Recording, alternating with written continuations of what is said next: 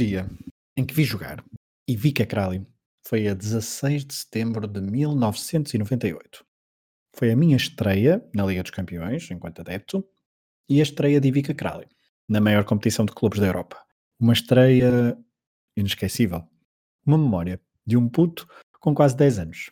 Isto, na semana em que o Olympiacos regressa à cidade invicta para mais um jogo da Liga dos Campeões.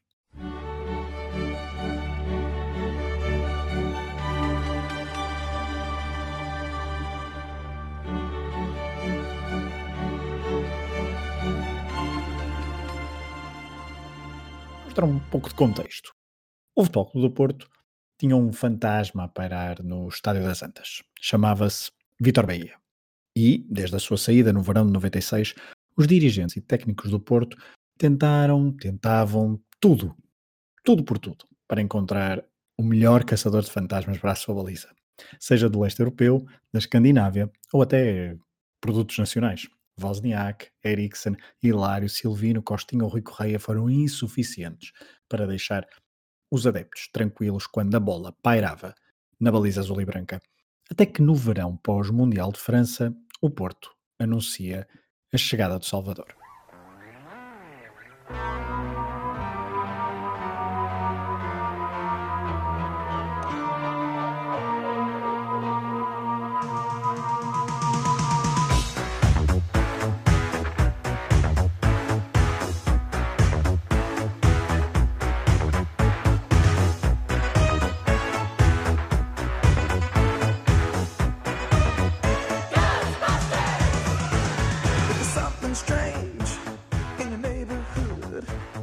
Nome caricato e ar desengonçado, chegou à cidade do Porto e Vika Kral, 1,97m, vindo do Partizan e dono da baliza da Jugoslávia, que só foi eliminada pela Holanda nos oitavos do Mundial francês. Eu nem 10 anos tinha e na altura ter jogado no Mundial era para mim sinónimo de qualidade. Até porque Krali no Mundial 98 nem esteve particularmente mal. Há um empate contra a Alemanha, 2-2, em que é Kopp que até dá o frango do jogo. Distinguia-se de quase todos os todos os outros, todos os outros guarda-redes, principalmente porque jogava de calças e tinha aquela altura diabólica. Lembro-me de comentar com o meu avô: se jogou no Mundial de 98, deve ser bom, não é, avô? E é mais alto que o Vitor Bahia. Este já não deve precisar defender tantas bolas com os olhos. Não achas, avô? Ainda por cima joga com o Drulovic lá na seleção e joga de calças, como eu gosto de jogar quando defendo no jardim os teus remates. Sim, eu estava entusiasmado. E lembro-me que o guarda-redes, o Slavo, começou bem a época, ao defender um penalti na supertaça frente ao Braga.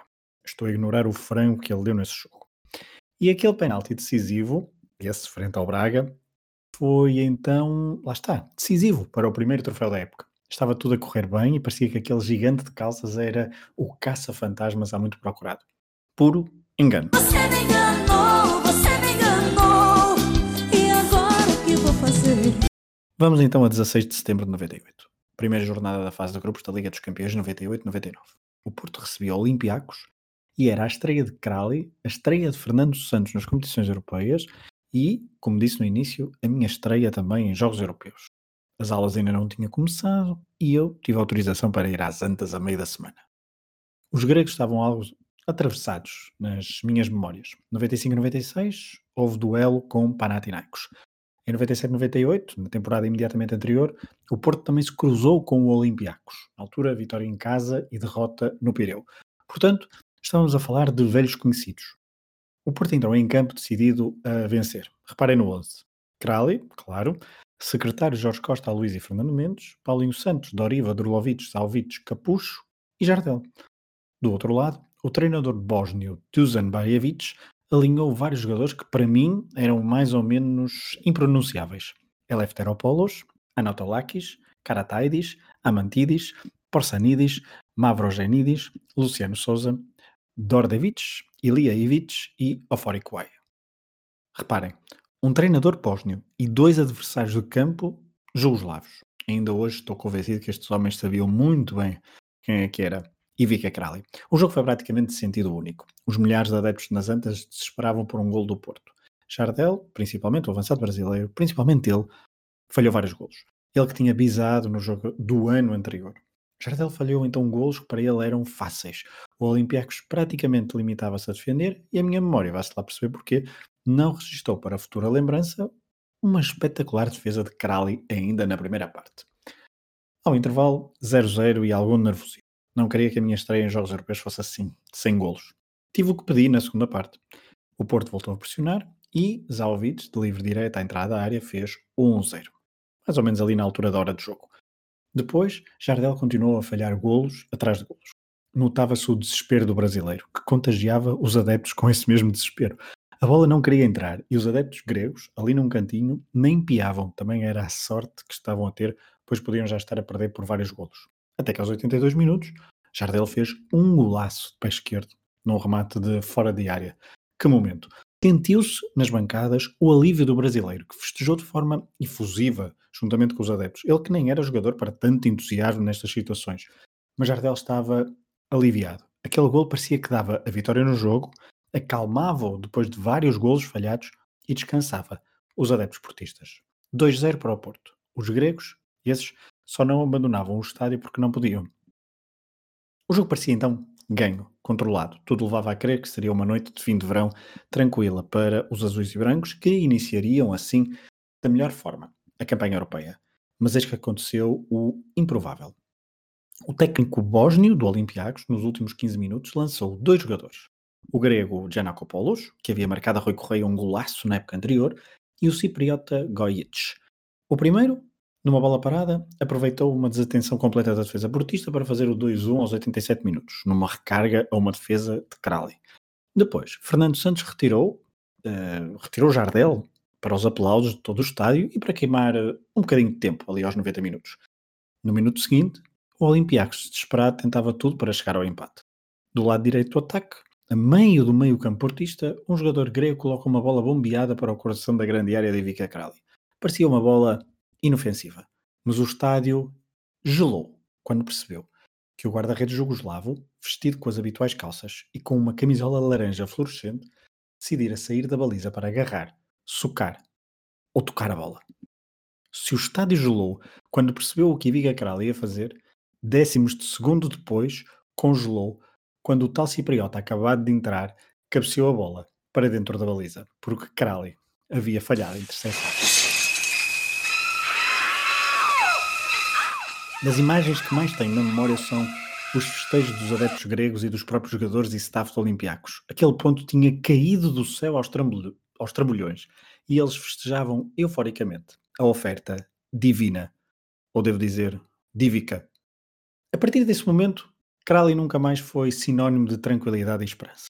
Bem pelo contrário.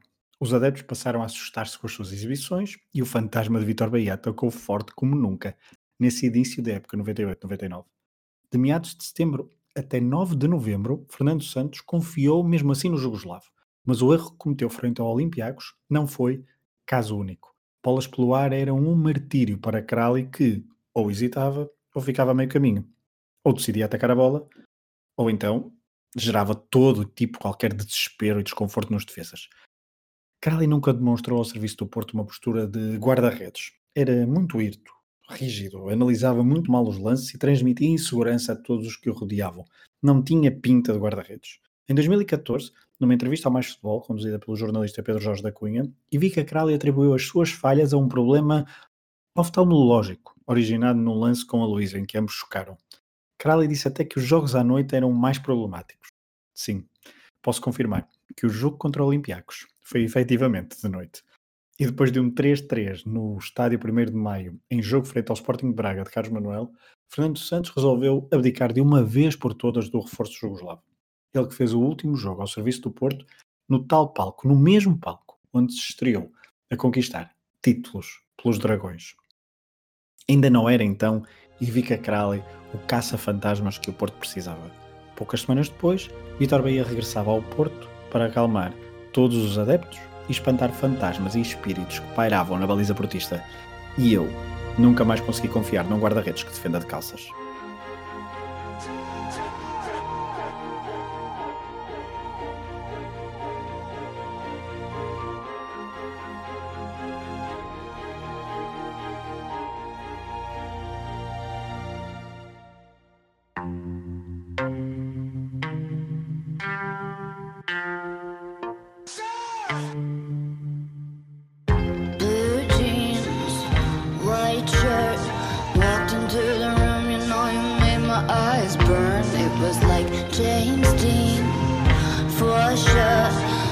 So fresh to death and sick as ca- cancer.